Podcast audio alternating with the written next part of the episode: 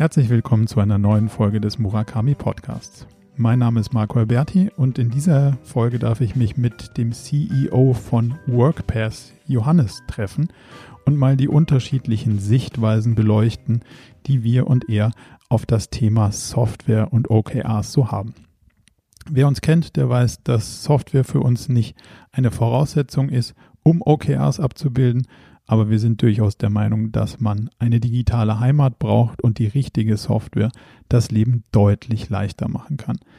Deswegen haben wir gemeinsam mit Johannes einmal beleuchtet, welche Aspekte es zu beachten gilt, wenn man eine OKR-Software einführt und welche man da benutzt und vor allem auch, was WordPress darüber hinaus noch leisten kann, um das Arbeitsleben interessanter und angenehmer zu gestalten. Jetzt viel Spaß bei der interessanten Unterhaltung mit Johannes von WorkPass.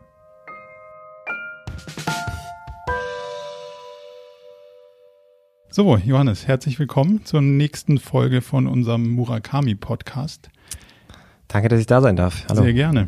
Ähm, zum Start vielleicht kurz die Frage, wie würdest du deine Firma WorkPass in drei Sätzen beschreiben? Wir als Unternehmen oder unsere Lösung? erstmal ihr als Unternehmen und dann mit eurer Lösung? Ähm, jung in jeder Hinsicht, ja. Das ist, glaube ich, ein Adjektiv. Ähm, sagen pionierhaft in der Art, wie wir neue Ansätze in Unternehmen bringen. Ich glaube, da merken wir immer wieder, äh, dass da gibt es Reibung und da sind erst so ein paar Unternehmen dabei, mit auf die Reise zu gehen. Äh, da, da bewegt sich sehr viel. Mm, und auf jeden Fall hungrig. Ja, ähm, ich glaube, was uns ausmacht, ist, dass wir alle schon mal gearbeitet haben, ähm, trotzdem alle noch relativ jung sind und, und wirklich eine große Leidenschaft und, und viel Ehrgeiz haben, ähm, da einen, einen Einfluss zu haben, wie die Arbeitswelt sich vielleicht verändern könnte zum Besseren. Ja. Und wie würdest du dann eure Lösung in zwei bis drei Sätzen beschreiben? Also was, was ihr eigentlich macht, ja. genau? Also wir sind ein Softwareunternehmen und wir sagen, WorkPath ist ein strategisches Betriebssystem für zukunftsfähige Organisationen. Das heißt, es geht um strategische Steuerung und strategische Unternehmensentwicklung. Ähm, wie steuern wir ein Unternehmen in der Zukunft, äh, wenn sich das Umfeld immer schneller verändert, wenn sich Organisationsstrukturen, äh, Kundenwünsche, notwendigerweise den Fokus immer schneller verändert. Also strategisches Betriebssystem System für eine agile Steuerung und für kontinuierliche Entwicklung, würde ich sagen, ist, ist im Kern, was unsere Technologie unterstützt. Und in dem zweiten Satz sagen wir dann aber auch immer, ja, wir sind Softwareunternehmen, Technologieanbieter, aber dadurch, dass wir einer der ersten sind, die da diesen Markt ein Stück weit auch aufmachen, bereiten, sehen wir uns schon als Lösungsanbieter. Wir geben nicht einfach nur ein Tool in die Hand, sondern wir wollen am Ende Unternehmen dabei unterstützen, Teams und Führungskräfte dabei unterstützen, dass ihr Unternehmen anpassungsfähiger werden, schneller werden. Ähm, und das tun wir nicht nur mit einem Tool, sondern eben mit Inhalten, mit Partnerschaften. Wir investieren sehr viel in Aufklärung, das heißt Inhalte, E-Learning, Magazin, vieles, was ihr auch macht, ja, und auch ein Grund, warum wir hier zusammensitzen. Also ich glaube, ein Ökosystem aufzubauen und, und Unternehmen alles an die Hand zu geben, was sie brauchen. Und da ist Software und Tooling oft nicht die erste Frage, die sich stellt, ähm, ist schon unser Anspruch dabei, weil wir eben selber Praktiker sind und, und wissen, ein, ein Tool ist zunächst mal nicht die alleinige Lösung, ist dann eher die Antwort, wenn es darum geht, wie können wir die Probleme, die wir da haben, lösen äh, in einer skalierten Umgebung oder wenn wir es wirklich ernst meinen. Ja, wenn wir nicht mal nur den, den Zehen ins, ins Wasser stecken, sondern wirklich ähm, nachhaltige, erfolgreiche Transformationen im Unternehmen vorantreiben wollen. Was hat dich denn an Erfahrungen in deinem vorherigen Arbeitsleben sozusagen dazu gebracht, sowas wie WordPress zu gründen und sich mit dem Begriff, nennen wir es mal New Work, warum auch immer das so heißt, aber damit auseinanderzusetzen? Ja, ähm, genau, also der Begriff New Work, was, der kam sicherlich erst später dann irgendwann und mit jedem dieser Buzzwords gibt's gibt's äh, ganz schön unterschiedliche äh, Interpretationen und auch, auch Gründe, warum man sich dran reiben kann. Äh, grundsätzlich aber, glaube ich, sind viele Punkte für mich einfach zusammengekommen, wenn ich zurückschaue. Ja, ähm, ist zum einen, ich habe ähm, immer schon in, wie sozusagen, eher digital geborenen Unternehmen, ja, also agilen Unternehmen, die ganz anders von Anfang an aufgesetzt waren, äh, gearbeitet. Ich habe während dem Studium schon in Unternehmen gearbeitet, die mit OKRs, mit ähnlichen Methoden, ja, das sage ich auch immer dazu, weil ich kein Dogmatiker bin, aber ich sage mal, mit diesem Set an Prinzipien, dieser Art zu führen, dieser Art zusammenzuarbeiten, bin ich groß geworden. Ja, und mhm. ähm, also war bei einem Unternehmen hier in München äh, Freeletics, damals noch als Werkstudent. Ähm, das ging von zehn oder elf Mitarbeiter, als ich dazugekommen bin, auf 100, 110 in, in einem guten Jahr. Da stellt man sich solche Fragen grundsätzlich. Und das hat mich einfach immer schon, ich war immer schon unternehmerisch, ja, es hat mich immer schon aus, aus einem persönlichen Interesse einfach getrieben. Es, wie funktioniert eine Organisation?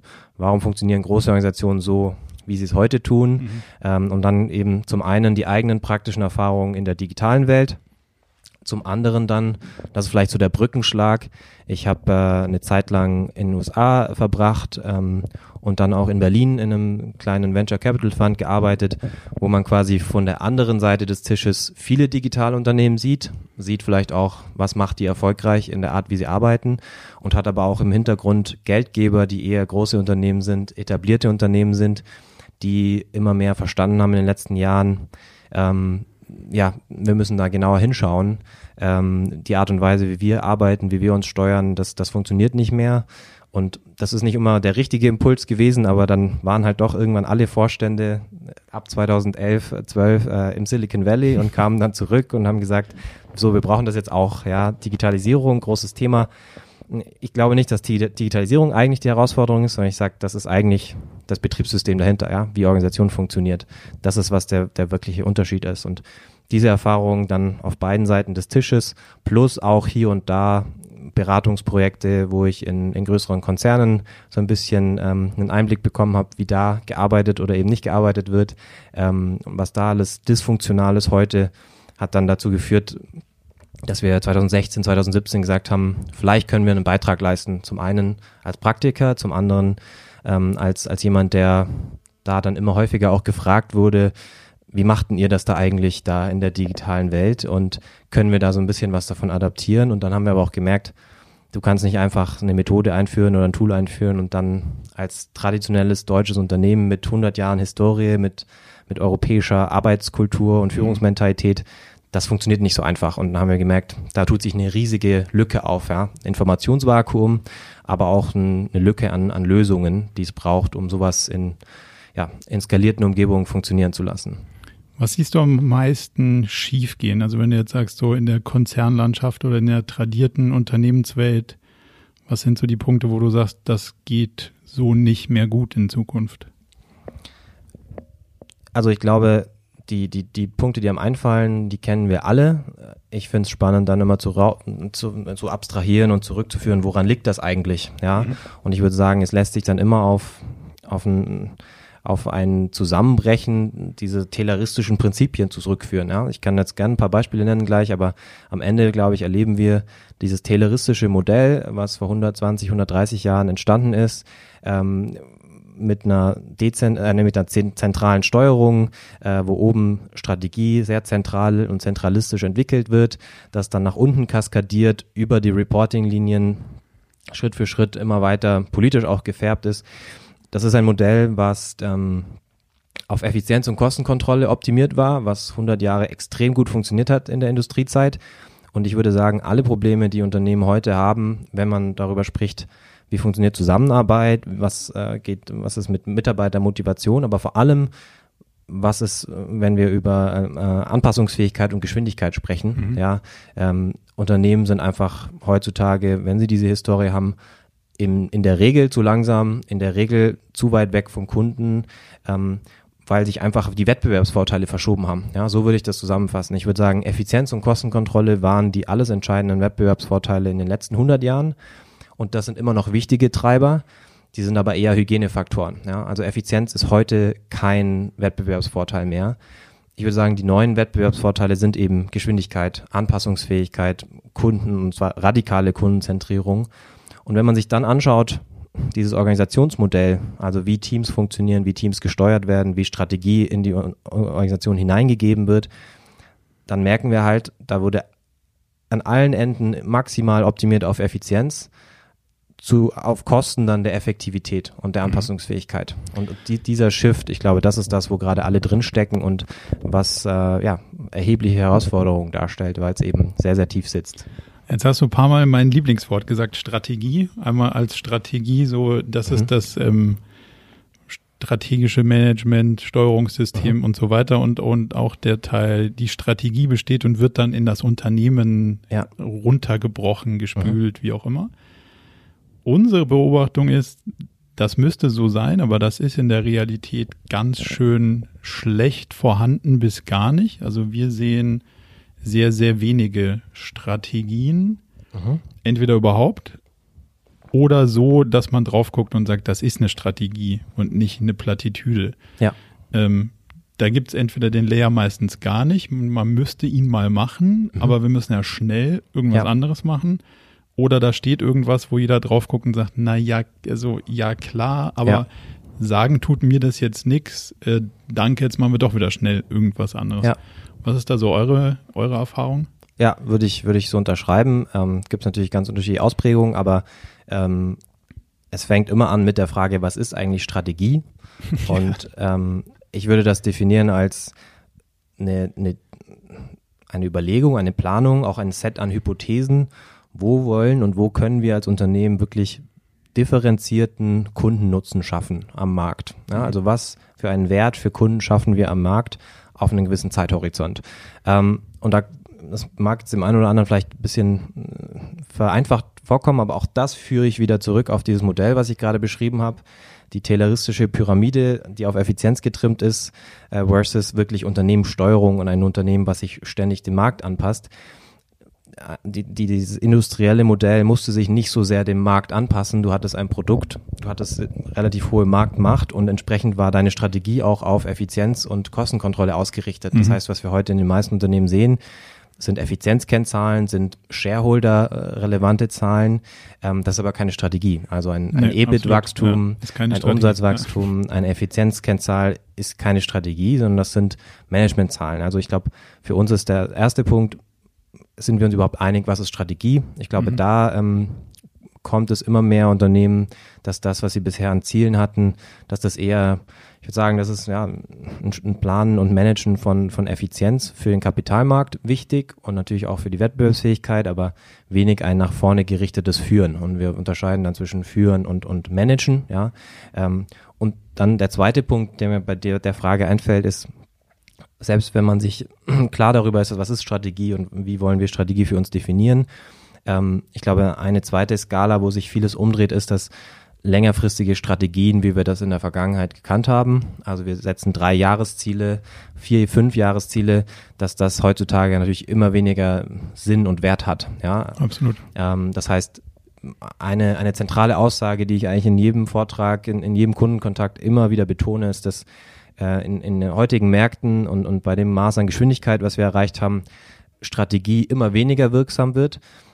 Dafür aber strategisches Denken in allen Teams, das heißt dezentral und nah am Kunden, umso wichtiger wird. Ja, das heißt, dass alle Teams lernen, ständig sich diese Frage zu stellen, wer ist der Kunde, was ist der Wert, für den, den wir da schaffen können, wie können wir uns da abgrenzen, ist das überhaupt ein einzigartiger Wert? Ähm, und ich glaube, dann sind wir bei der zweiten Dimension eben, dann merkt man, Strategie ist eher ein kontinuierlicher Entwicklungsprozess, es ist eher mhm. ein, kontinuierlicher ähm, Kommunikationsrahmen, der geschafft werden muss. Und Strategie sollte genauso sehr, wie sie von oben nach unten ähm, weitergegeben wird, sollte sie auch von unten nach oben oder von außen nach innen ähm, ja, sich reinentwickeln können vom Markt hin zu dann zentralen Entscheidern. Ähm, das ist, glaube ich, sind so die zwei Dimensionen, die ich da aufmachen würde, ja. Wir sehen ganz oft, dass Strategien ähm, mit Zielen verwechselt werden. Mhm. Oder andersrum, es gibt dann eine Strategieebene, da steht irgendwie strategisches Ziel drüber. Mhm. Und da glaube ich, ähm, bin ich auch voll dahinter, dass ein strategisches Ziel, ähm, wobei ich mir immer die Frage stelle, was soll denn dann ein nicht strategisches Ziel sein? Ähm, das ist hilflos. Also für die Zukunft zu sagen, das ist das Ziel für in drei Jahren, die Zeit kann ich mir auch sparen, weil das ist ja genau der, der ganze Grundfaktor dieser Agilität. Das stimmt schon morgen nicht mehr. Das wird in drei Jahren überhaupt nicht mehr stimmen. Von daher ist für uns ähm, das komplett wertlos. Also deswegen ist auch diese Midterm-Goal-Ebene ja. auch irgendwie nicht ich glaube, es, ist, es geht oft um, um Identität und, und dann schon, was sind, was sind Fähigkeiten, die wir in der Organisation haben. Also ich würde sagen, es braucht schon einen strategischen Überbau, aber wir, auch wie wir uns bei WorkPath steuern, ist eher, wir sprechen eher von einer strategischen Sandbox. Ja, also es gibt schon eine, wir können uns schon auf drei bis fünf Jahre mal herausschärfen, ähm, wer sind wir und, und was macht uns aus? Ja, was, was, was können wir da bieten? Absolut. Ja, also da von, Aber nicht äh, als Wegpunkt. Also wir, genau, wir ja, finden immer, eine, eine, eine Strategie ist eher ein, ein, gibt einen Vektor vor ja. und sagt, okay, in diese Richtung wollen wir uns an der Stelle entwickeln und in die, auf dieser Dimension wann wir auf der Zeitachse wo dabei stehen und ob das jemals passieren wird oder nicht. Also der Wegpunkt ist in der Strategie unserer Meinung nach total genau, ja, also nicht aufgehoben. Ja, genau. Das ist kein, keine, selten irgendwie eine Zahl, wo man sagt, so und so viel Mitarbeiter, so und so viel Umsatz oder so und so viel Märkte, aber eben eine strategische Sandbox, ja, so Leitplanken, wo man definiert, wer sind grob unsere Kundengruppen aktuell, was sind unsere Fähigkeiten, was sind die Stärken, die wir in der Organisation haben, ähm, was ist unser ökonomischer Motor. Also ich bediene mich da jetzt an ähm, äh, Jim Collins ist der Autor, glaube ich, ähm, der in From Good to Great in dem Buch ähm, das Hedgehog-Konzept beschreibt, wo man sich eben schon ein bisschen im Klaren darüber ist, dann, okay, was macht uns eigentlich aus? Mhm. Und das sollte dann jedes Mal wieder erstmal jedes Team sollte diese Leitplanken kennen ähm, und dann hast du da einen Rahmen geschaffen, dass du jedes Quartal aufs Neue deine strategischen Prioritäten ausloten kannst. Ähm, aber ich stimme dir voll zu. Es sind keine, keine Checkpoints, sondern eher ein ständig reflektiertes ähm, ja, äh, Koordinatensystem, in dem man sich bewegt. Ja, ja. Genau.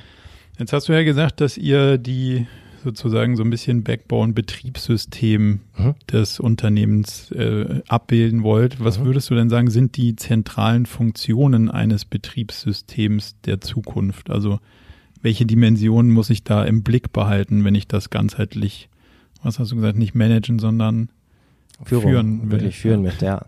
Ja, ich glaube, ein, ein Stück weit ist Management da auch eine, ähm, spielt auch eine Rolle. Das sind zwei Dimensionen, die ich glaube, man läuft oft in den, in den, in den Punkt hinein, dass man da zumindest beim Unternehmen ankommt, dass es jetzt alt, neu, gut, schlecht. Das ist es selten, ja, sondern es ist eher ein, man muss sich beider Dimensionen bewusst sein.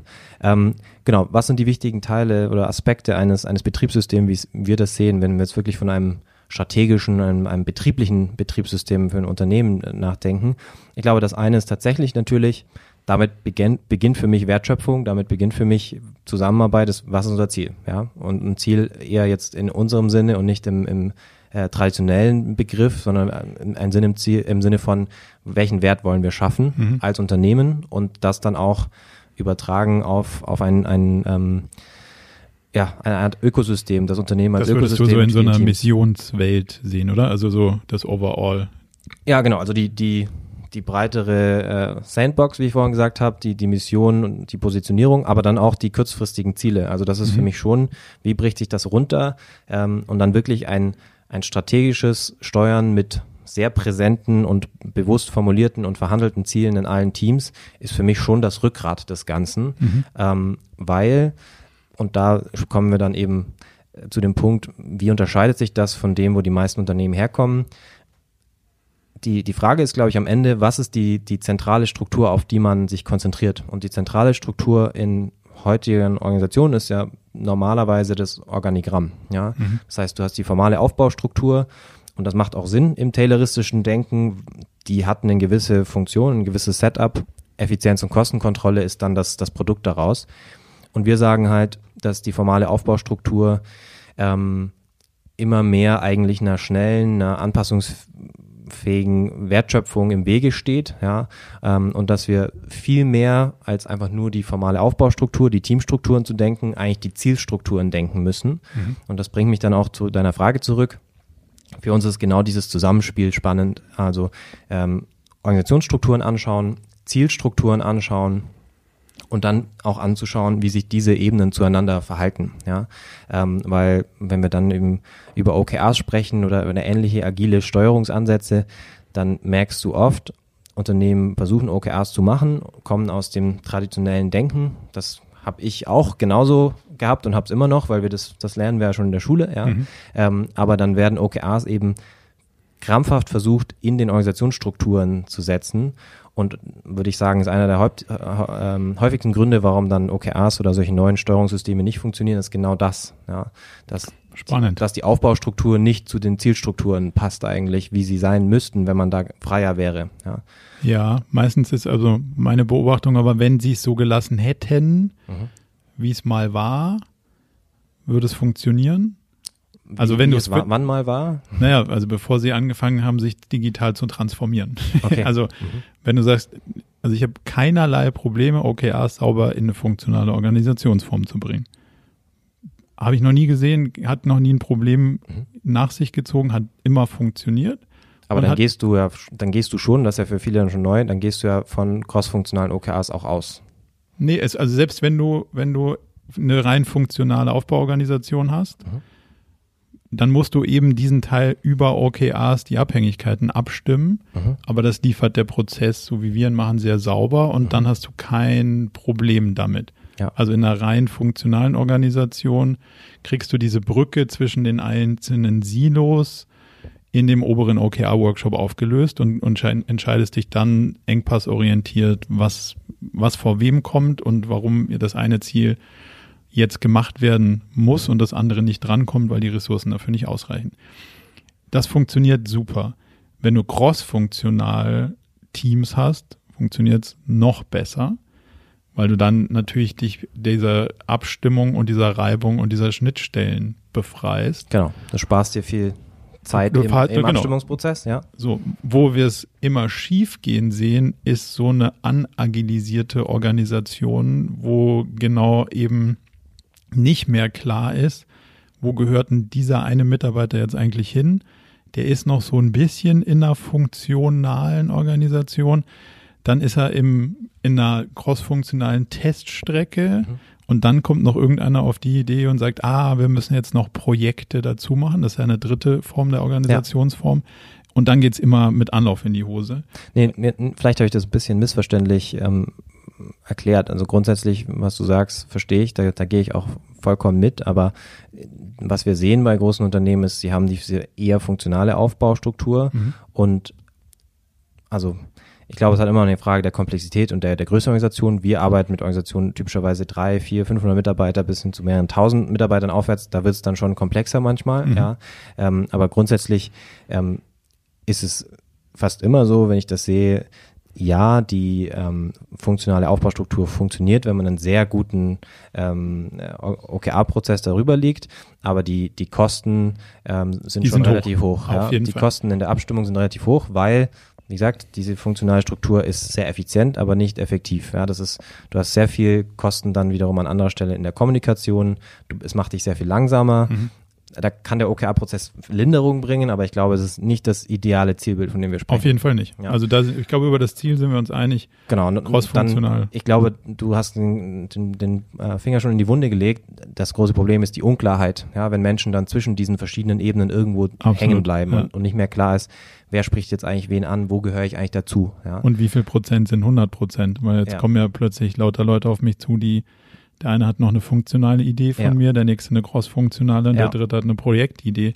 Ja. Und alle denken, ah ja gut, der kann mir ja helfen und schon bin ich bei 300 Prozent oder 250 und nicht mehr bei 100 oder 120, was Ja. vorher auf mich eingeprasselt ist. Mhm. Ja, also ich, ich glaube, ein, es gibt einen, also einen idealen Zustand gibt es in der Organisation natürlich nie und, und wir sprechen, wenn wir jetzt von der agilen Netzwerkorganisation, was wir oft benutzen als Begriff, das ist immer ein Stück weit eine Utopie, der man sich entgegenentwickelt so Ja. und, und dahin entwickelt und versucht, sich da anzunähern. Ähm, es gibt schon ein Setup, was einigermaßen stabil ist, ein cross-funktionales Team, wie, oft, wie wir sagen, ein Mission-Based Team, wo End-to-End also wirklich die komplette Verantwortung in dem Team liegt, alle Funktionen, alle Fähigkeiten sind in dem Team und die können sich um, um verschiedene Missionen oder um Kundennutzen, um Kundenprobleme herum organisieren. Was wir aber sehen eben ist, also zum einen, dort musst du erstmal hinkommen. Ja. Ähm, das kann man, wenn man die Organisation gut kennt, kann man am Reißbrett da schon ein paar ganz gute Schritte hinmachen. Aber was wir eben sehen, ist, dass für uns ein, solcher, ein solches Steuerungssystem, da sind wir beim, beim Begriff Betriebssystem, ähm, ich glaube, viele Unternehmen haben jetzt in den letzten Jahren sich hinentwickelt zu solchen crossfunktionalen Teams und glauben, gut, jetzt haben wir einen neuen stabilen Zustand. Und das stabil gehe ich mit, aber meine Erfahrung bisher ist stabil, oft dann in vielen Märkten, in vielen Branchen, vielen Unternehmensgrößen halt nur für ein bis eineinhalb Jahre. Du hast immer gewisse Anpassungsnotwendigkeiten. Ja. Und, und was wir versuchen zu unterstützen in diesem Prozess ist zum einen überhaupt mal eine, eine Klarheit haben über den Status quo, egal ob du mit Mission-Based Teams schon startest oder mit, mit einer funktionalen Aufbaustruktur, zu sehen, wie sind eigentlich diese, diese Ziele, wie verhalten die sich? Also gibt es cross-funktionale Ziele, die dann zwischen funktionalen Teams hängen? Ähm, oder hat die Organisation bisher sehr viele lokal optimierte Ziele? Um, eine, um so eine zweite Ebene aufzumachen, überhaupt sich dahin zu entwickeln zu solchen crossfunktionalen Teams. Also mhm. sprich, Organisationsentwicklung aus dem Steuerungsprozess, aus dem strategischen Prozess abzuleiten. Ja? Das heißt, ja. du schaust dir kontinuierlich an, jedes Quartal aufs Neue, wo gibt es eigentlich Abhängigkeiten. Wenn du drei, vier Mal hintereinander ein, ein ganzes Jahr lang siehst, dieses Team ist immer wieder das Bottleneck, diese zwei Teams haben immer wieder Abhängigkeiten, dann hast du halt eine sehr schöne Datengrundlage, um dann auch zu überlegen, okay, vielleicht sollten diese beiden Teams eher in einem crossfunktionalen Team sein. Ja. Oder vielleicht muss ich an dem Produktschnitt was ändern und das sind auch Sachen, ja. die auch dazu gehören. Also genau, wir unterscheiden da Agilität ist das, also es gibt eine Prozessagilität, was die vielen, viele dann durch auch lokal durch Scrum versuchen. Dann gibt es eine, eine Produktagilität. Das hat dann was damit zu tun, wie ist eigentlich unser, haben wir einen riesigen Monolithen oder haben wir Microservices, jetzt in, in Softwarebeispiel gesprochen.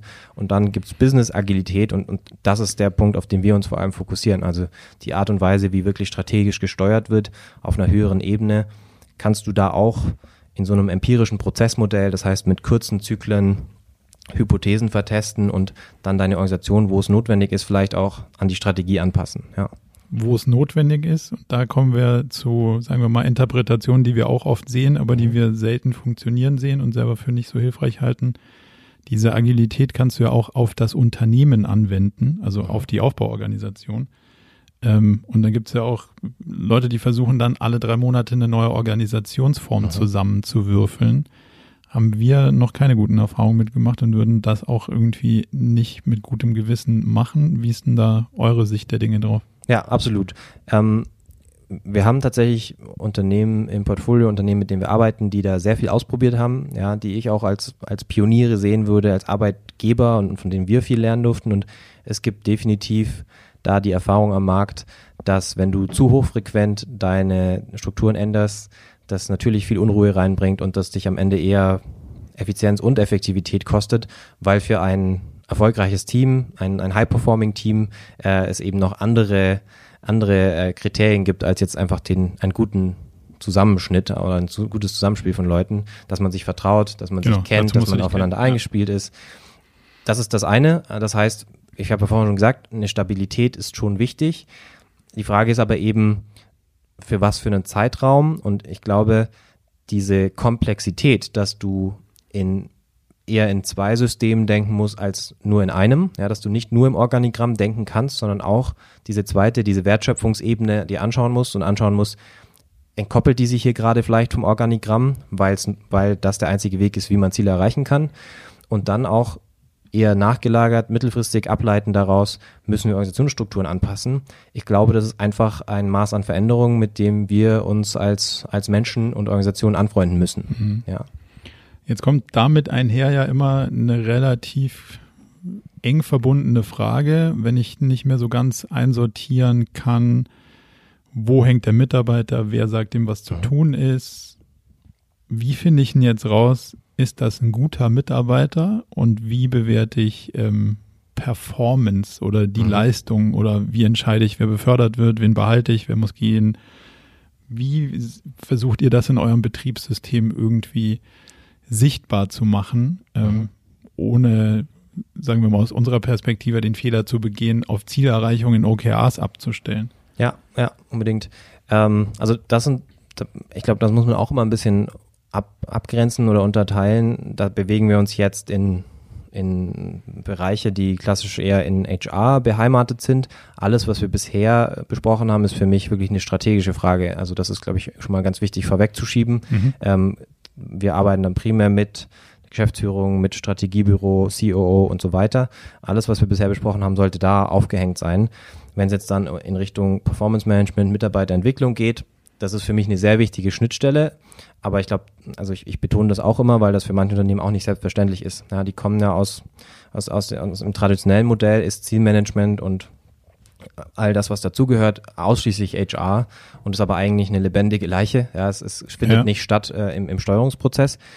Grundsätzlich die Frage, wie kann man Mitarbeiterleistung bewerten, wie kann man aber auch dann gezielt Maßnahmen setzen, ähm, damit Mitarbeiter sich weiterentwickeln können, das ist ja noch die viel wichtigere Frage, ist für mich auch wieder zu lösen durch auf welcher Ebene sprechen wir, ja?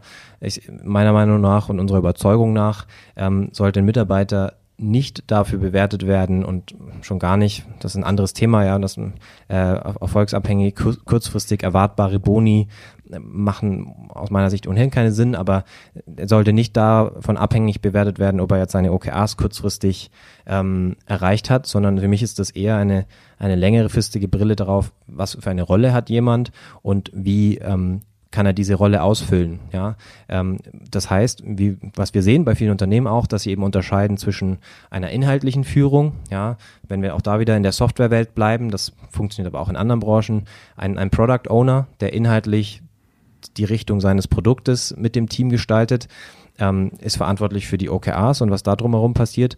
Und dann gibt's aber einen, einen zweiten gleichberechtigten Führungspfad, äh, das sind eher People Leader, ja, also die für die Entwicklung ihrer Fachgruppe verantwortlich sind, mhm. die verantwortlich sind für zum Beispiel alle, ähm, alle äh, Vertriebler in dem Bereich oder alle Softwareentwickler, äh, die Frontend machen. Und da muss man, glaube ich, nach unterschiedlichen Kriterien bewerten. Der, auf der OKR-Ebene, wenn wir gerade von drei oder vier Monatszyklen sprechen, dann ähm, geht es da sehr viel mehr darum, dass die Leute auch die richtigen Hypothesen setzen und ähm, da auch experimentieren können, kurzfristig schnell lernen können die Ebene, auf der wir sehen, dass dann viel mehr Bewertung stattfinden sollte, wenn man es überhaupt Bewertung nennen möchte. Äh, Leistungseinschätzung für Leistungsentwicklung ist für mich dann zum einen eher auf dieser fachlichen Ebene, also inwiefern werde ich meiner Rolle gerecht. Also die Frage ist, was bewerte ich auf welchen Zeithorizont? Und die zweite wichtige Dimension ist, ähm, wer bewertet das? Das sind für mich die zwei Themen wieder. Also es geht zum einen wieder um, auf welcher Ebene sprechen wir und dann, wer gibt mir dieses Feedback? Ähm, wir haben ein Feedback-Modul in, in WorkPath und was uns da unterscheidet, ist, dass wir uns eben anschauen, wer sind denn die Leute, mit denen ich wirklich zu tun hatte. Ja. Also wir analysieren diese verschiedenen Ebenen, das Unternehmensnetzwerk, mit wem hatte ich auch außerhalb meines funktionalen Teams oder meines crossfunktionalen Teams Abhängigkeiten kurzfristig, weil die Menschen sagen, wir können ja auch am besten mein Verhalten bewerten es geht aber niemals um, habe ich ein Ziel erreicht oder nicht, sondern es geht eher darum, wird jemand seiner Rolle gerecht, ähm, wird jemand den Unternehmenswerten äh, gerecht. Das heißt, die Inhalte von so einem 360-Grad-Feedback-Prozess sind da dann andere. Ja? Also wird eher bewertet wie etwas wie, hat der wöchentlich mit dem Kunden gesprochen? Und mhm. da kann dann jemand, mit der wirklich mit ihm zu tun hatte, ähm, das einschätzen. Was mir bei diesem Trennungsmodell fehlt, ist der Teil, auf der inhaltlichen Ebene wirklich zu verstehen, hat jemand einen guten Job gemacht. Und wir sind ja darüber quasi sowieso einig, anhand der Zielerreichung der OKRs kann ich das nicht sehen. Aha. So, also A würde das zu ganz anderen Sachen führen, wenn ich es versuchen würde, aber davon mal unabhängig, wenn du und ich nicht wissen, was die Lösung ist, können wir auch am Anfang nichts festmachen, wo wir am Ende sagen, hier hast du super erreicht, weil wir wussten ja beide am Anfang nicht, ob das der richtige Weg ist. Ja. So. Aber es führt das nicht zu der Frage, dass man darüber diskutieren muss, wie definieren wir denn jetzt, ob da ein guter Job gemacht wurde? Absolut. Ja. Aber das ja, genau das versuche ich ja gerade so ein bisschen ja. rauszufinden. Und ich glaube, der, dieser, wir trennen das von dem Fachlichen, da bin ich so begrenzt Freund von. Ähm, ich glaube, ja, du kannst sagen, wie verhält er sich basierend auf den Werten, also Shared Vision, Shared Values, totaler Haken dran. Das musst du irgendwie in Peer Reviews rauskriegen mhm. und Leute über Feedback befragen. Das ist, glaube ich, ein wichtiger Teil.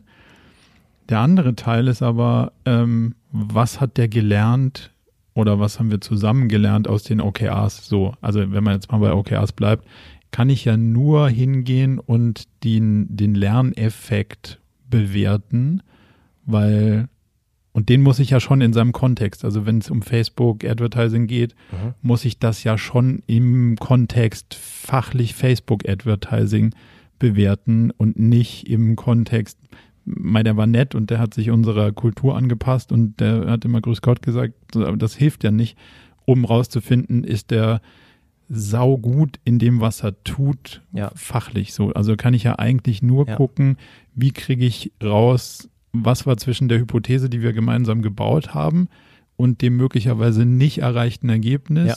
Was ist das Gap? Und das kriege ich ja über, wir nennen das Learnings raus. Und, Ja. und da, das hängt ja ein Stück weit A in dem Feedback, aber auch in euren Check-in-Prozessen irgendwo drin, oder? Ja, richtig. Genau, also du, du führst dann, ist schon wahrscheinlich eine Überleitung ein bisschen zu dem kontinuierlichen Feedback, dem kontinuierlichen Lernen. Ähm, ich kam jetzt gerade eher nochmal aus der, aus der traditionelleren Brille, weil da natürlich viele Unternehmen die Frage haben, okay, Mhm. ihr sagt uns jetzt, dass wir jetzt mit OKRs eher Teams steuern als Individuen, dass das nichts mehr mit Boni zu tun hat. Da, da leben wir, sind die, die größten Fragezeichen. Vielleicht um das kurz noch abzu, auch, auch da wieder, dass wir da, ich, ich glaube, da sind wir nah beisammen. Ja. Ja. Ähm, ich glaube, das wäre meine Frage an dich, ob du das auch so siehst, aber für uns ist schon 80 Prozent gelöst, wenn die richtigen Menschen überhaupt Feedback geben. Ja? Mhm. Ähm, klassischer Feedback-Prozess. Ich habe dieses seltsame Gespräch ein, zwei Mal im Jahr Den mit meiner gesehen. Führungskraft, Ja. mit einem Menschen, mit dem ich circa 10 bis 15 Prozent, äh, 15 Prozent der Zeit verbracht habe. Das heißt, der kann nicht wirklich sagen, mit dem ich gearbeitet habe und wie ich, wie ich gearbeitet habe. Ähm, das heißt, das ist für uns schon mal ein Großteil der Lösung, sich anzuschauen, mit wem habe ich an OKRs gemeinsam gearbeitet, wer ist mein Fachgruppenleiter und all, die soll, all diese Menschen sollten dann Feedback geben können. Ich spinne es noch eins weiter und gebe da so ein bisschen Ausblick auch, was bei uns im Produkt, ähm, äh, was da die Vision ist, wo wir uns hinentwickeln. Der allerbeste Feedbackgeber wäre eigentlich in vielen Rollen der Kunde. Ja? Mhm. Also ähm, wir entwickeln uns dahin, dass wir sagen, Ziele, wenn du das wirklich zu Ende denkst, was ist meine Wertschöpfung für dieses Quartal? Am besten gibt dir der Kunde da am Anfang Feedback, ja, das wäre eine schöne Das hätte Richtung. ich gerne. Ja. Genau. Ähm, das heißt, der Kunde ist für mich eigentlich ein, ein wichtiger Stakeholder an einem OKR, inklusive dem Feedback Loop am Ende des Quartals, am Ende des Zyklus. Also das, das dazu noch. Ähm, und dann nur, dass das nicht falsch rüberkommt. Es geht nicht nur darum, natürlich so vermeintlich softe Faktoren wie Kultur abzufragen, sondern Mhm. natürlich muss man dann relativ klar und vor allem messbar definieren, wie, wie messen wir Erfolg in dieser Rolle und das sollten dann sowohl fachliche als auch ähm, inhaltliche Mitarbeiter bewerten können. Das noch dazu, dass, dass, dass da kein falsches Bild entsteht. Ähm, das andere Thema war jetzt eher Check-ins, kontinuierliches Feedback. Ja. Ähm, genau, wir haben auch ein Check-in-Modul, wo es darum geht, ähm, wie können wir so eine, eine Routine, wie können wir einen Rhythmus entwickeln. Ich glaube, also fast alle kennen inzwischen die, die Prinzipien von Scrum, ähm, von, von anderen agilen Ansätzen. Ich glaube, das macht bringt es am leichtesten und am schnellsten auf den Punkt. OKRs sind wie all diese Ansätze ein empirisches Prozessmodell, was den Fokus darauf legt, Komplexität und Unsicherheit Herr zu werden, dadurch, dass man die, die Länge der Zyklen verkürzt und dass man sehr, sehr hochfrequent drehende Feedback-Loops hat. Und die, die höchste Frequenz ist eben bestenfalls wöchentlich in den Check-ins, die man in unserem Tool dann abbilden kann, wöchentlich oder zweiwöchentlich normalerweise, wo du immer wieder ver verprobst, waren unsere Hypothesen richtig. Und das sind dann Hypothesen über verschiedene Ebenen, ja. Die kleinste, kurzfristigste und, und dann relevante Hypothese oder Ebene an Hypothesen ist, glaube ich, so im Tagesgeschäft. Das heißt, ich habe eine Hypothese, ich mache die nächste Woche das und das hat einen Einfluss auf mein Key Result, auf Mhm. mein strategisches Ziel, was ich erreichen möchte. Und da kann man bei, bei unserem Check-in-Modul, wie wir das auch empfehlen, wie wir das auch unseren Coaches nahelegen, kannst du dann Fragen ergänzen, die auch darauf abzielen, dass man Feedback untereinander im Team vergibt. Ja. Ähm, was unseren Kunden an der Stelle am schwierigsten fällt, ist dieses Thema zu aggregieren. Also Mhm. sozusagen einen Strich drunter zu ziehen am Ende des Quartals und zu sagen, jetzt haben wir auf dieser Ebene des To-Dos, sage ich mal, Mhm. viel gearbeitet, viel gelernt, wie es nicht geht, aber sozusagen daraus ein Muster zu erkennen und das Underlying Principle klar werden zu lassen und zu sagen, ah, das ist der Ursache dafür, dass es in dem Key Result nicht funktioniert hat. Das ist ja schon mal der hilfreichste und heilsamste Ja. Prozess. Und das ist als, also für mich als Führungskraft das Einzige, was mich interessiert, hat der mir gegenüber sitzende das so quasi daraus aggregiert, wie ich das auch sehen würde? Ja. Oder muss ich ihm das noch sozusagen mit auf den Zettel schreiben? Ja. Ähm, habt ihr da Hilfestellungen? Habt ihr, plant ihr da Hilfestellungen irgendwie zu geben in Ja, der, in der ja. Software? Unbedingt. Also das, das bringt uns zu einem Thema, was mich gerade am meisten beschäftigt und, und wo ich wirklich ähm, äh, nicht nur viel Zeit verbringe, sondern auch, auch äh, das größte Feuer bei mir brennt für, weil ich glaube, das wird oft unterschätzt. Viele sehen den OKR-Prozess als einen Kommunikationsprozess, auch dann ein OKR-Tool als ein Tool, wo ich kommuniziere und dokumentiere.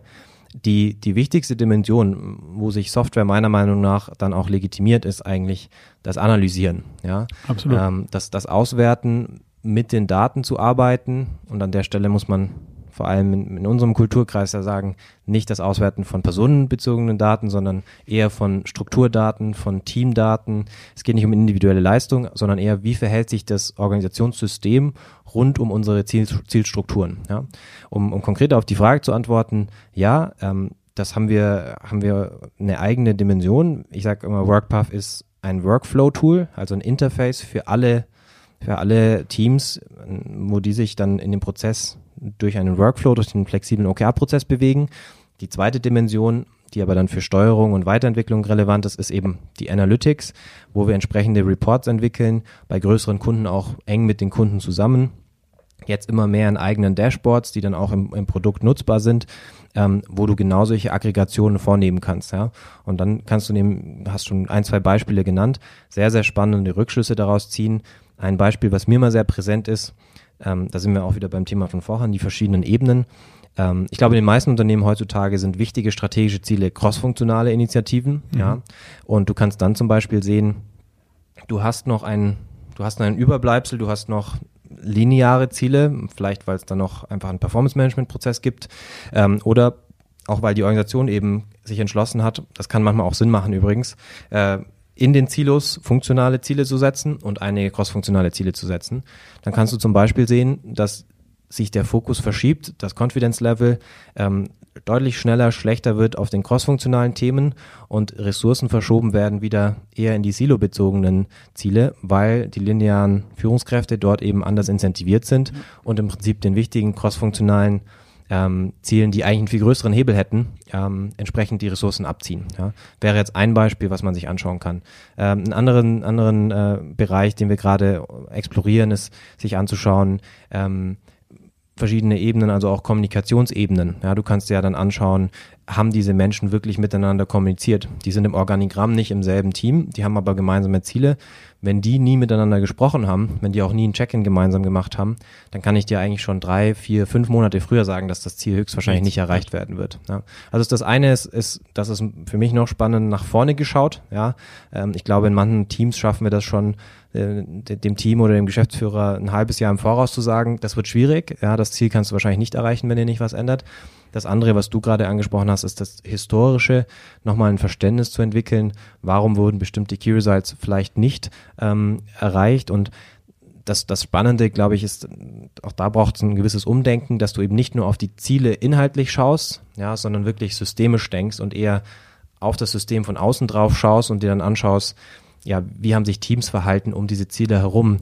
wie, hat die, wie war die Dynamik in den Check-ins. Also da, das sind, glaube ich, ganz andere Datensätze, die bisher in den meisten Unternehmen gar nicht verfügbar waren. Mhm.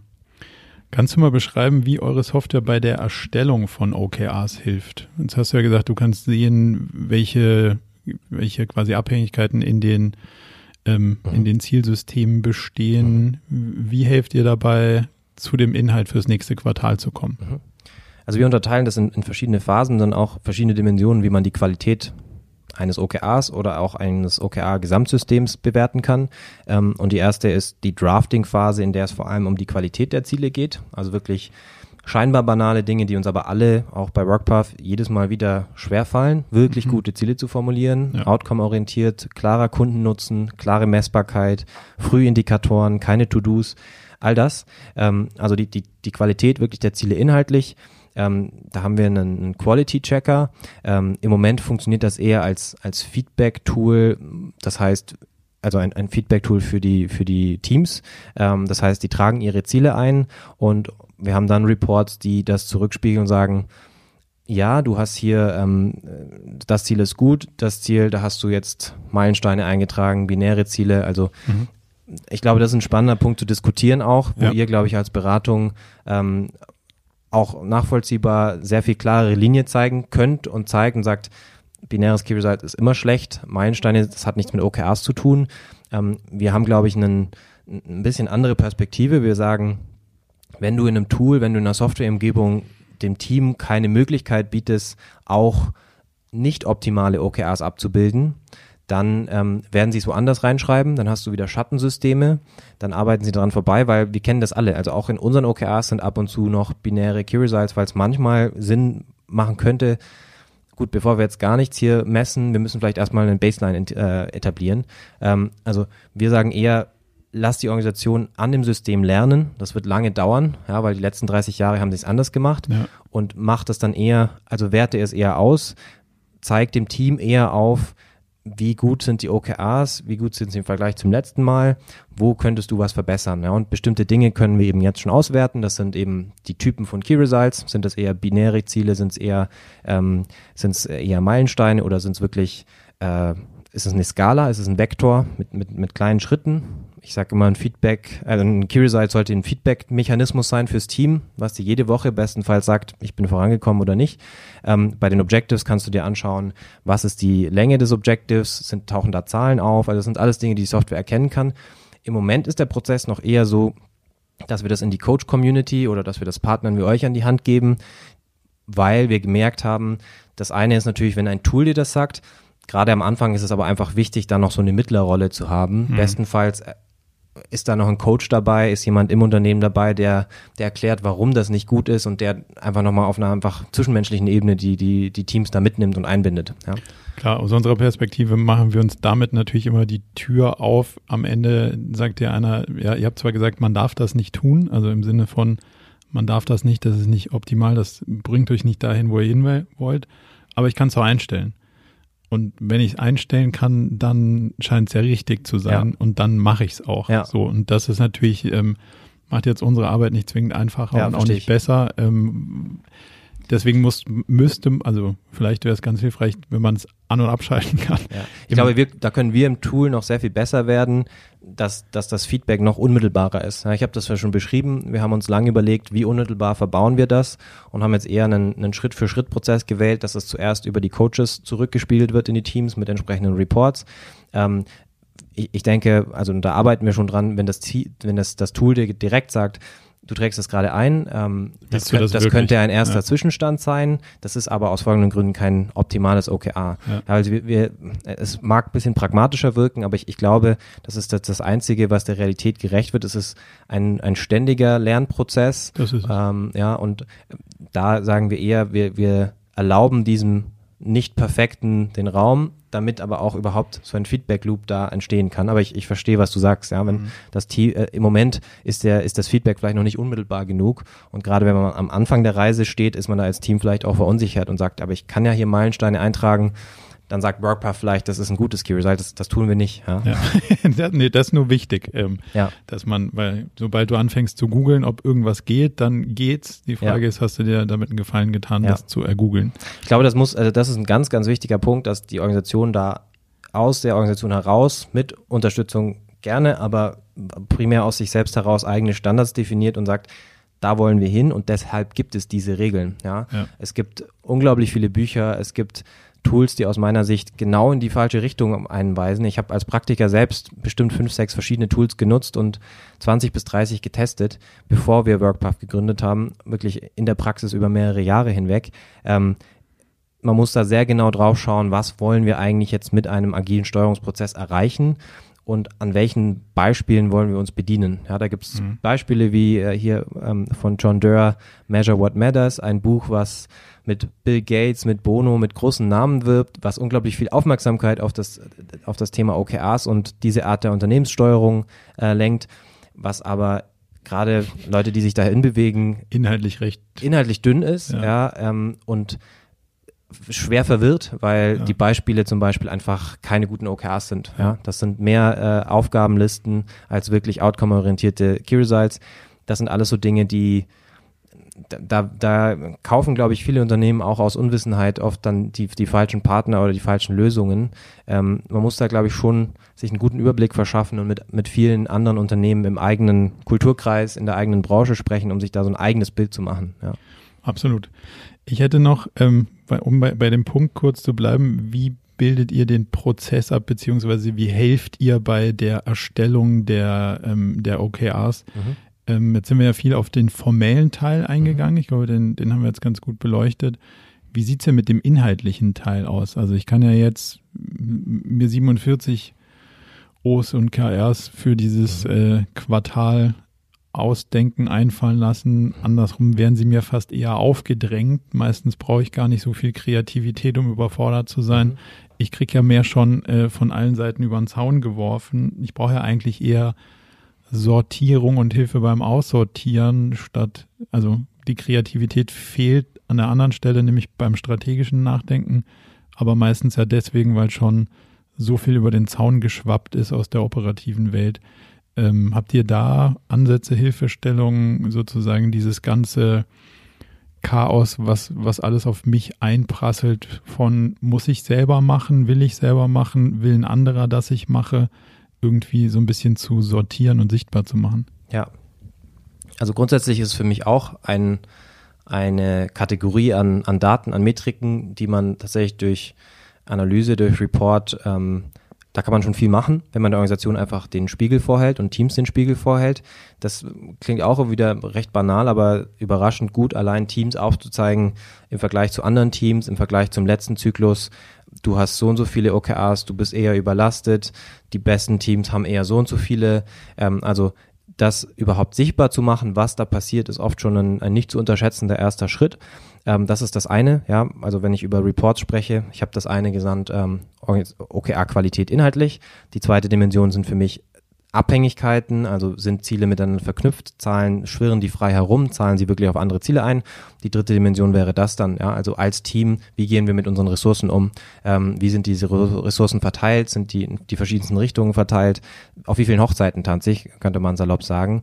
ähm, das eine ist erstmal Spiegel geben. Ja, ich glaube, Unternehmen unterschätzen die, die Mächtigkeit von OKRs als Spiegel für die Organisation, als, als Diagnosewerkzeug, was einem erstmal aufzeigt, was alles schief läuft und aufbauen auf diesen Reports natürlich dann die richtigen Maßnahmen abzuleiten.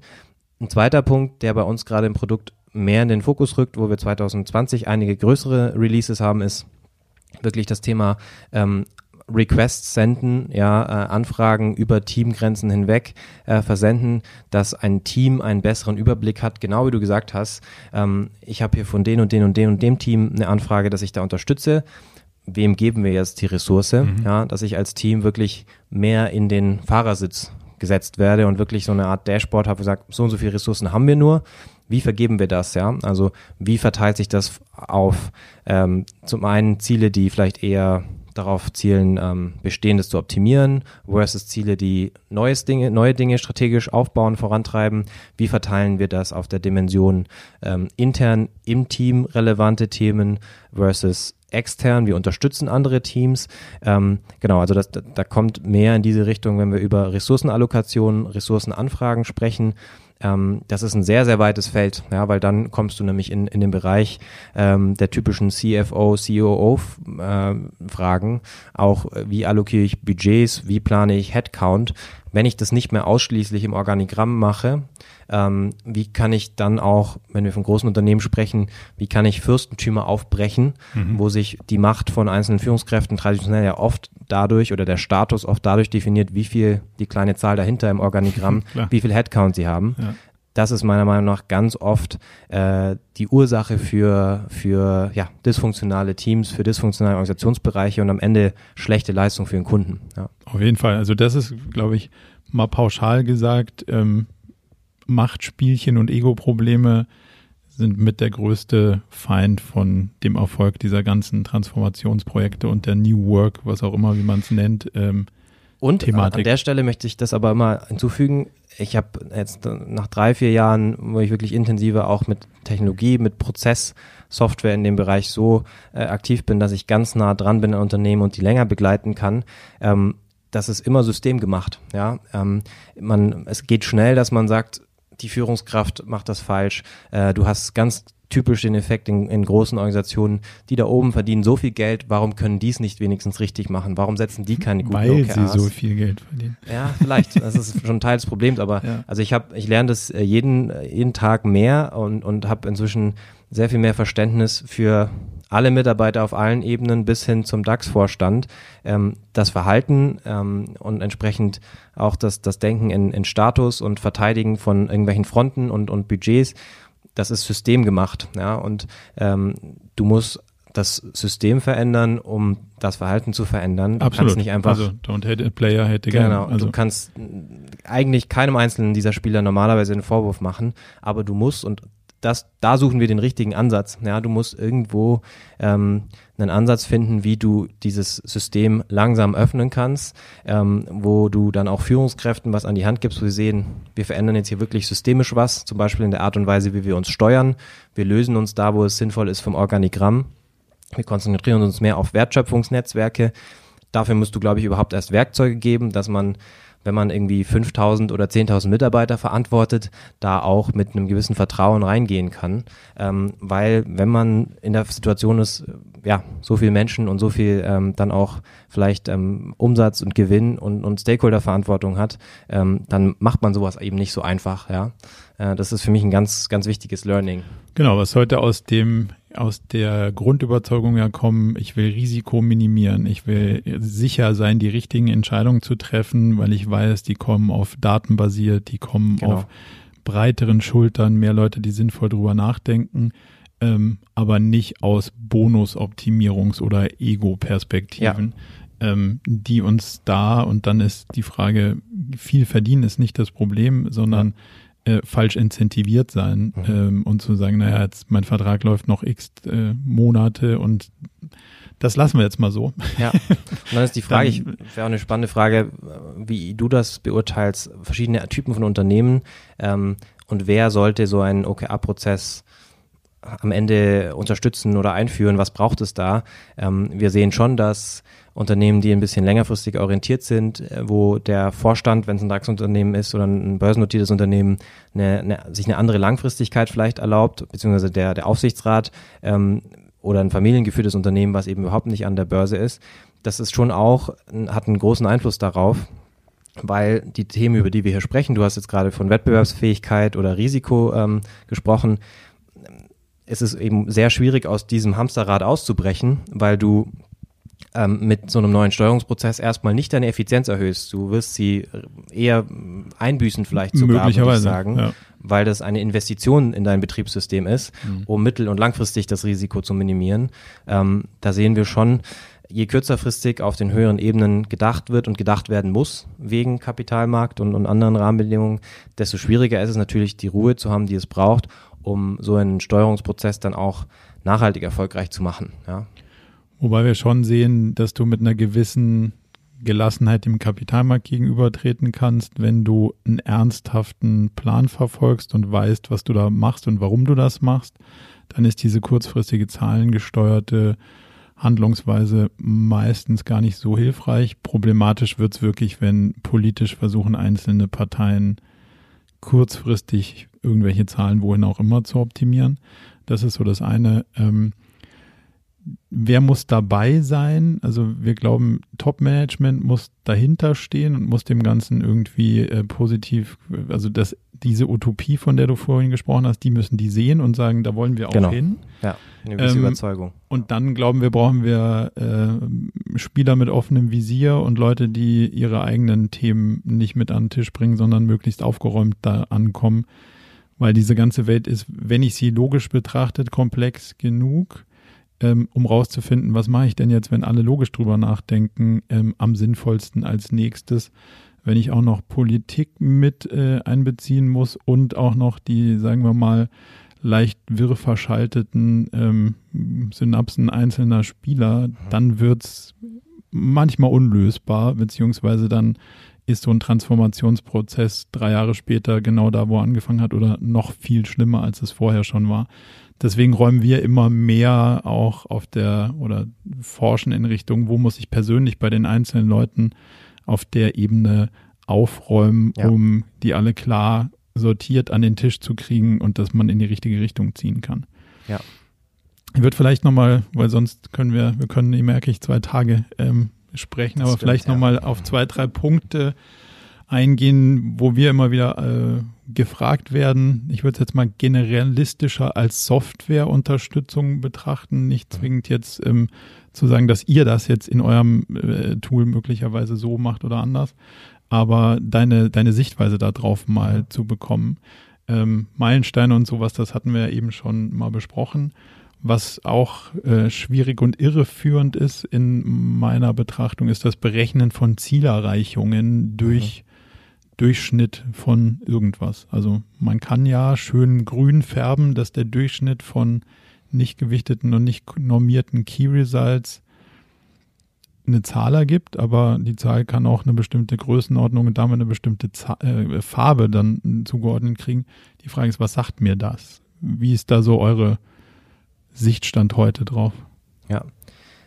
Also ich glaube zunächst mal die Grundüberzeugung, was wir immer betonen und auch in den, in den Trainings, wenn wir Trainer, Partner, Coaches ähm, befähigen und, und dann mit denen gemeinsam beim Kunden arbeiten.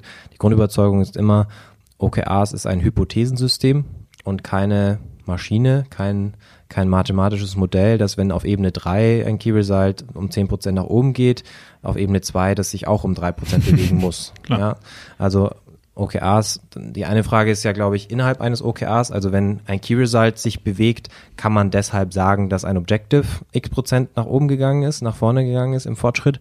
Und dann oft noch die spannendere Frage mit, mit vielen, vielen Fragestellungen, die damit zu, damit zu tun haben, ist von einer Ebene zur nächsten, wenn mein Objective mit seinen Key Results auf ein höheres Key Result einzahlt und da tut sich was, darf das automatisch nach oben gerechnet werden oder sollte das passieren.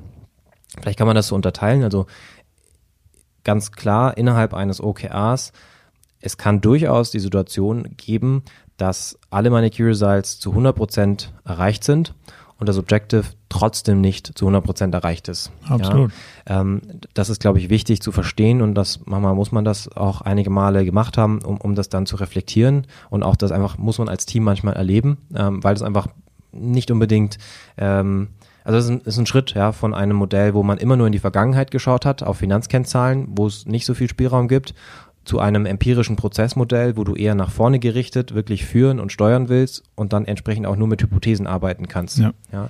Ähm, trotzdem äh, geben wir an der Stelle, ähm, sehen wir einen, einen aggregierten, beziehungsweise beim Confidence Level nehmen wir die, den, den untersten Wert. Wir arbeiten da mit Werten, die schon versuchen, solche Werte auf einer OKR-Ebene in einem OKR zu aggregieren, einfach um so einen Indikator von außen zu bieten. Aber ganz klar, es kann sein, dass da bei den OKRs dran steht, bei den Key Results, die haben wir alle erreicht. Das Objective ist trotzdem kein Erfolg gewesen. Für mich ist die Antwort eher in einem gut unterstützten Prozess, dass am Ende eine Review stattfindet und man da dann auch sieht, okay, wie bewerten wir jetzt eigentlich das Erreichen des Objectives? Ha haben wir das so erreicht, wie wir dachten, oder waren die Key Results vielleicht die falschen Hypothesen für das Objective? Absolut. Also das ist ja der logische Zusammenhang.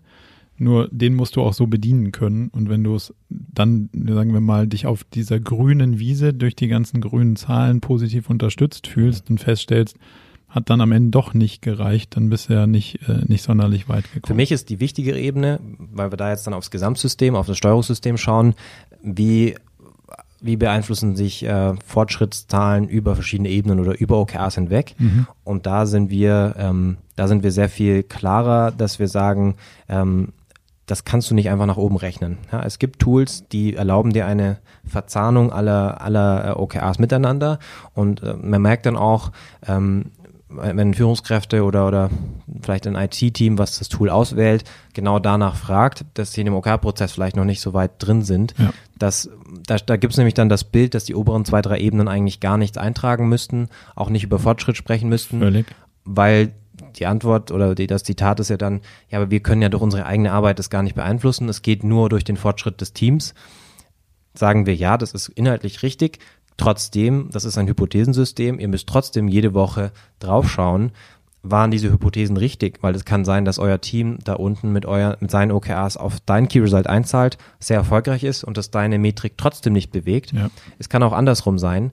Also dieses System ist ein Frühwarnsystem, es ist ein strategisches Monitoring auch, ähm, was davon lebt, dass Kommunikation und ständiges Reflektieren auf allen Ebenen stattfindet und diese Hypothesen eben, wie vorhin beschrieben, in den Check-ins ständig verprobt werden. Absolut. Anderer Punkt, Verantwortlichkeit von Key Results auf den einzelnen eben innerhalb eines OKR-Sets. Ähm, mhm. das geht so ein bisschen in die gleiche Richtung. Also du hast gerade schön beschrieben, wenn sich das nach oben hochrechnet, sitzt ganz oben einer, sage ich jetzt mal ein bisschen provokant, der sagt, ach super, ich muss hier gar nichts mehr machen. Das sehen wir in der Realität wirklich, dass äh, die dann da, CEOs und Co., einfach ihren Job nicht machen und eben nicht drüber nachdenken, was kriege ich denn eigentlich von unten geliefert, wer müsste denn jetzt was eigentlich an Ergebnis liefern und hatte ich vielleicht eine falsche Annahme, sondern versuchen zu sagen, ah, hm, ja, die Summe aller Sachen muss ja jetzt irgendwie grün werden. Ähm, was dann damit operativ natürlich stark verbunden ist, dass ich im Umkehrschluss versuche, meine Key Results wegzudelegieren und gar nicht mehr, ich bin gar nicht mehr verantwortlich für mein Set, weil ich habe ja in den Key Results einzelne Leute verantwortlich gemacht und dann kann ich mich ja ganz zurücklehnen und kann sagen, äh, ist ja, also eigentlich ist ja euer OKR-Set. Wie, wie schaust du da drauf? Ja, also zunächst mal ist das für mich ein wunderschönes Beispiel. Ähm, OKRs als neues Set an Steuerungsprinzipien in, in, das alte Mindset gebracht einfach, weil in der Vergangenheit hat das dann eher so funktioniert, ja. ja. Äh, hinter jeder Kennzahl in, in, in meinem ERP oder in meiner äh, Controlling-Ansicht steht eine Person, entsprechend delegiere ich das Unternehmen, aber es ist eigentlich immer nur ein Hinterhermanagen und Kontrollieren, also Blick in den Rückspiegel, will wir mal sagen. Ähm, deswegen nachvollziehbar, wo das herkommt. Grundsätzlich wie wir darauf schauen, ist, dass wir immer unterscheiden zwischen Responsibility und Accountability. Das heißt, wir sagen, bei uns im ganz kleinen Fokus, bei unseren Kunden ganz klar im Fokus ist die Kollaboration und es sind Teamziele und auch der Prozess, den wir unterstützen und wie wir ihn äh, als, als, als Zielbild empfehlen und, und versuchen zu vermitteln, ist, das Team entwickelt gemeinsame Ziele und das Team gemeinsam verantwortet auch ein OKR. Ähm, das ist tatsächlich ein sensibles Thema, wo wir gemerkt haben, es geht am Ende wirklich auf Terminologie herunter. Wie definiert man einen Owner zum Beispiel? Ja. ja? Weil wir merken eben, du musst zumindest trotzdem, also ein, die meisten, ich würde sagen 90 bis 95 Prozent der Ziele in, in, in WorkPath über alle Organisationen hinweg sind Teamziele. Ähm, du brauchst aber trotzdem natürlich, wenn da einfach ein Team steht, ja, wenn da sagt das Marketing-Team oder die IT, die, die ownen, denen gehört dieses OKR, dann ist es natürlich sehr leicht, dass alle sagen, ja, der hat das erstellt. Also du weißt nicht, wen du ansprechen kannst. Das macht ja. das Alignment schwer, das macht den gesamten Kommunikationsprozess sehr, sehr schwer. Das heißt, wir definieren den Owner eher als Kontaktperson, als Facilitator, der das zusammenführt, nicht als die Person, die das alleine erreichen muss und schon gar nicht als die Person, die dann danach ähm, Rechenschaft schuldig ist alleine, ob das erreicht wurde. Ist für mich eher ein Kommunikationsthema als ich mache jetzt, ich öffne jetzt die Türen, dass ich jetzt Key Results über Ebenen hinweg nach unten delegieren kann. Aber das ist ein, ich glaube, es ist ein, ein schmaler Grad immer wieder, weil wenn man als Organisation aus einem, aus dem alten oder dem bestehenden Mindset kommt, passiert es das natürlich, dass es so interpretiert wird. Ja. Ich glaube schon, dass dem Team wahrscheinlich jemand vorstehen sollte, der die Gesamtverantwortung auch trägt. Also Aber eher für das Team als für ein einzelnes OKR, oder? Führt ihr, genau, also in unserer Welt ist es immer, er verantwortet oder sie verantwortet das ganze Teamset. Mhm. Das heißt natürlich nicht, dass man da die Arbeit machen muss, sondern ja. man trägt halt die Verantwortung. So. Heißt, wo die Arbeit äh, der anderen nicht ausreicht, muss ich mich drum kümmern, dass das irgendwie doch irgendwie passiert.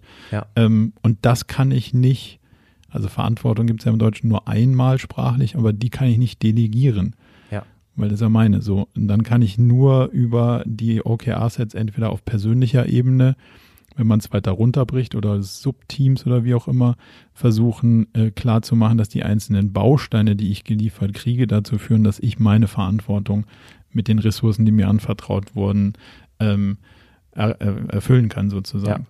Wenn man ein sagen wir mal, selbst organisiertes Team hat, ist es trotzdem hilfreich, dass irgendjemand sein, seine, äh, sagen wir mal, Klassensprecherfunktion, Lead Link, you name it, aber schick mir einen, der weiß, worum es geht, mit dem ich darüber reden kann und der auch was entscheiden kann, weil sonst äh, ist die Organisation ja auch nicht mehr handlungsfähig. Ja. Und das ist in unserer Welt extrem wichtig, dass wir wissen, wer die Verantwortung für was trägt ja. und nicht sagen, naja, das hatte da jemand reingeschrieben, der hatte aber keine Lust, sich drum zu ja. kümmern und dann ist genau. es untergefallen. Ich glaube, da sind wir inhaltlich auch nah beisammen. Mhm. Wir, ähm, wir überlassen das den Organisationen, diese Rollen ein Stück weit selbst zu definieren. Wir empfehlen einen, einen gewissen Ansatz, ähm, der sehr nah an dem ist, wie du es beschrieben hast. Am Ende, glaube ich, kann man zusammenfassend sagen, ähm, es geht um eine Frage von Rollen und auf welcher Ebene ist wer für was verantwortlich. Ja? Also der Teamlead ist für mich für ein gesamtes Team und dann auch die, das Verhalten mit OKRs verantwortlich. Das heißt aber nicht, dass der Teamlead verantwortlich sein muss für das Koordinieren von einzelnen Zielen und deren nee, Beziehungen. Absolut. Ja. Letzte Frage ähm, auf, auf diesem Software-Level. Wir sehen ganz viel, das hattest du vorhin auch gesagt, Kommunikation ist ja ein, einer der wesentlichen Bestandteile. Mhm. Ähm, auch da, gerade wo Software hilfreich ist, weil Kommunikation in großen Organisationen oder in dezentralen Organisationen sich ja nur noch digital abbilden lässt. Ja. Jetzt sehen wir vor allem den Nutzen auf der Task-Ebene. Also du und ich müssen jetzt wirklich an was zusammenarbeiten. Also jetzt nicht Ziel, sondern hier, hier ist der Flyer, wie findest du mhm. den so? Ähm, da ist ja dann Kommunikation, wenn die schlecht orientiert ist und schlecht organisiert ist, schnell auswuchernd. Wir schicken uns E-Mails, äh, dann treffen wir uns, dann war der dritte nicht dabei da kann Software ja wahnsinnig viel helfen und Tools wie, nehmen wir mal Asana, extrem Geschwindigkeit erhöhen und ja. dafür sorgen, dass die Informationen transparent da sind und vor allem auch dahin kommen, wo sie hingehören. Den Teil der, der Aufgabenebene, den hattet ihr ja, sagen wir mal, am Anfang ausgeblendet. Wie guckt ihr da heute drauf? Also genau, wir unterscheiden, das halte ich nach wie vor für wichtig, zwischen einer strategischen Kommunikationsebene, also eine Ebene, die sich über das ganze Unternehmen erstreckt, wo man über strategischen Mehrwert, über Ziele spricht mit OKRs und der Ebene operativ Aufgaben, Initiativen, Projekte, in der Dinge gemacht werden, das What, um diese, diesen strategischen Wert, diese Ziele zu erreichen. Ähm, man kann in WorkPath die Brücke schlagen. Ich halte das für ganz, ganz wichtig, dass man die Brücke schlägt, eben auch in den Check-ins. Also wie zahlt das, was wir jeden Tag tun, auf diese strategische Ebene ein.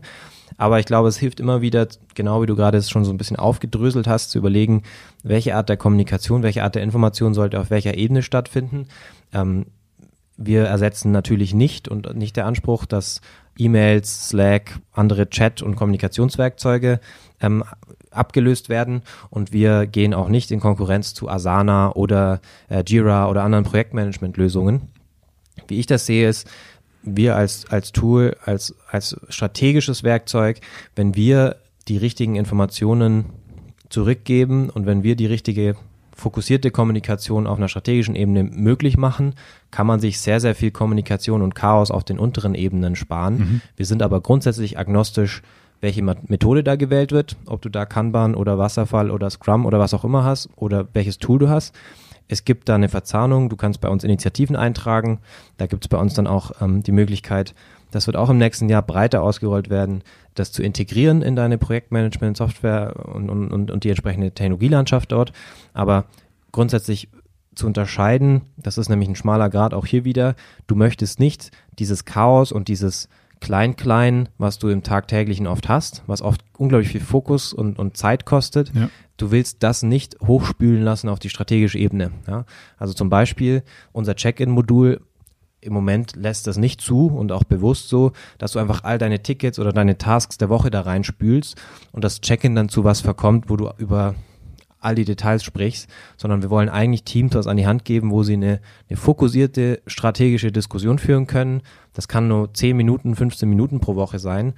Aber wenn wir da die richtigen Informationen zusammenbringen, die richtigen Auswertungen, die richtigen Daten aggregieren, dann kann auch das operative Geschäft davon profitieren.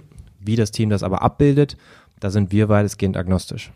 Das heißt, ich muss natürlich als jemand, der da diese operativen Tasks alle abgehakt hat, immer noch die intellektuelle Übersetzungsleistung liefern. Was heißt denn das jetzt für mein Reporting? Also was heißt denn das jetzt für mein Check-in? Was heißt denn das jetzt, jetzt für den Dialog ja. mit meiner Führungskraft oder den anderen im Team. Und damit muss ich ja bewerten, was ist denn eigentlich relevant? Also Richtig, über genau. was muss ich denn eigentlich mit den anderen sprechen? Genau, also ich halte, ich halte da den menschlichen Filter, das ist das, was ich in Ja. anderen Worten vielleicht ein bisschen umständlicher versucht habe zu erklären, dieses Mitdenken und was muss ich hier jetzt in die strategische Kommunikation überhaupt mitnehmen, halte ich für relevant. Ja. Ähm, wir werden definitiv am Tool und in der Integration immer immer smarter in der Art und Weise, wie dann WorkPath dich darauf hinweist und sagt, schau her, hier, du hast wieder ein Ticket abgehakt, du hast die und die Tasks abgehakt, möchtest du auch deinen Fortschritt aktualisieren, ja, ähm, dass es dich an die Hand nimmt, dich, dich anstupst und sagt, hat es einen Einfluss auf Strategie? Wir haben aber auch Tools in der Vergangenheit genutzt und wir kennen Unternehmen, die versuchen da das selbst komplett zu automatisieren und die diesen, da sind wir wieder beim Thema Hypothesensystem, ja, die dann davon ausgehen, wenn ich hier bestimmte Tickets abgehakt habe, dann ist das Curiosite bei 100 Prozent, müssen wir nicht drüber sprechen. ja, ist eh klar. Und es ist eben in einem Hypothesensystem und, und je schneller der Markt sich bewegt und, und je frischer vielleicht auch man ist in, in dem Produktlebenszyklus oder im Lebenszyklus eines Teams, diese Hypothesen sind oft nicht hundertprozentig richtig. Deswegen sagen wir, wir sind ein Kommunikationswerkzeug, wir sind kein ausschließliches Automat äh, Automationswerkzeug, wo der Mensch rausgenommen wird, weil gerade diese Einschätzung, okay, du hast jetzt das und das und das gemacht, aber hat das wirklich das Keyresult nach vorne Mhm. bewegt? Wie schätzt du dann die nächsten vier Wochen ein? Also dieses strategische Denken, wir wollen den Mensch da eher befähigen, als ihn aus dieser, aus dieser Gleichung rauszunehmen, weil in dieser, überstrapaziert der Begriff, aber in dieser VUCA-Welt, wenn alles immer schneller und komplexer wird, das ja das Letzte ist, was der Mensch noch wirklich sinnvoll machen kann. zu aggregieren. Einschätzungen ja. nach vorne zu geben, zu aggregieren, strategisch zu denken. Ähm, das kannst du nicht mit einem komplett automatisierten, äh, mit einer Maschine, ja, Ja. mit- die immer nur in die Vergangenheit schauen kann, ähm, lösen. Ja. Cool. Da haben wir, glaube ich, eine ganze Menge spannender Punkte ähm, behandelt. Na, eine abschließende Frage würde mich noch ähm, umtreiben, nämlich was treibt dich ganz persönlich an? Was ist so deine Motivation, das Ganze zu machen? Ja, also wirklich ganz stark aus dem, aus dem persönlichen Hintergrund getrieben. Zum einen, ähm, wie funktioniert eine Organisation? Wie kann ein Unternehmen eher eine Plattform sein für die besten Mitarbeiter?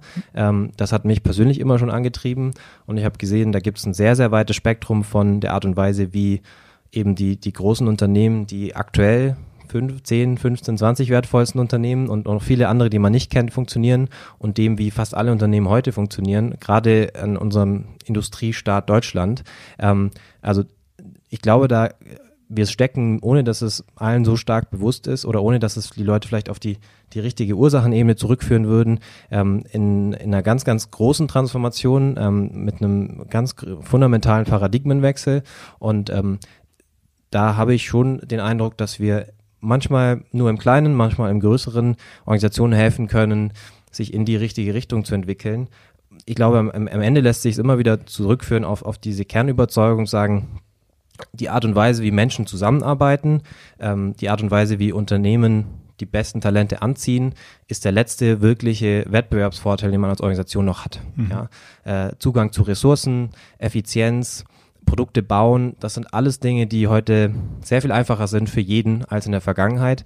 Den einzigen Wettbewerbsvorteil, wo du wirklich noch großen, großen Hebel hast, ist, wie ziehe ich die besten Talente an, wie halte ich sie und was für eine Infrastruktur, was für ein strategisches Betriebssystem gebe ich ihnen, dass sie gut zusammenarbeiten können. Ich glaube, das hat dann wirklich damit zu tun, wie, wie zukunftsfähig ist, ist unser Wirtschaftsstandort und wie sehr können wir vielleicht auch eine, eine kleine Rolle dabei spielen, mitzudefinieren, mitzudenken, auch mit zu explorieren, ähm, wie so Unternehmen in Zukunft funktionieren, weil da gibt es ganz viel unbeschrittenes Land und, und glaube ich, viele spannende Felder. Da gibt es viele Theorien, aber keiner hat das in der Praxis wirklich bisher beschritten. Ja, und das macht äh, jeden Tag Spaß, ist manchmal aber natürlich auch sehr anstrengend, weil man dagegen ähm, ja, gegen bestehende Systeme arbeitet und ähm, macht immer besonders Spaß, wenn man dann mit Leuten zusammenkommt. Die gibt es zum Glück in jedem großen Unternehmen, die da die dieselbe Mission und, und denselben, denselben Drang haben, was zu verändern. Ja. Wenn man jetzt sagt, ähm, cool, interessiert mich, will ich mehr von erfahren, wo findet man dich am besten online? Ich glaube am einfachsten immer auf LinkedIn, ähm, auch auf Twitter. Ähm, das weiß nicht, Twitter-Handle und LinkedIn können wir vielleicht in die können wir packen, auf jeden wenn, Fall wenn ihr verlinken. sowas macht. Ja. Ähm, da ist es, denke ich, am einfachsten. Ähm, ansonsten, ich schreibe ab und zu bei uns im Magazin, also workpath.com slash Magazin. Ähm, und wir haben verschiedene Veranstaltungen, die man auch dort findet. Aber ich glaube, der direkte Kontakt, die direkte Ansprache ist dann wahrscheinlich über LinkedIn am einfachsten, ja. Cool. Dann vielen Dank für deine Zeit und bis zum nächsten Mal. Vielen Dank, dass ich da sein durfte. Hat Sehr- Spaß gemacht. Sehr gerne. Danke. Zum Abschluss noch ein kleiner Hinweis in eigener Sache. Wir versuchen ständig herauszufinden, wie das mit dem Unternehmertum und dem Management heute eigentlich wirklich geht. Dafür treffen wir inspirierende Persönlichkeiten, die selber Unternehmen steuern und lenken und fassen die Erkenntnisse unserer Workshops in Blogbeiträge zusammen oder bieten offene Videosprechstunden, um mit anderen diskutieren zu können, wie moderne Techniken sich am besten anwenden lassen. Alle Infos dazu bekommt ihr regelmäßig in unserer Mailinglist unter murakami.com slash newsletter. Meldet euch am besten gleich an, damit ihr nichts mehr verpasst.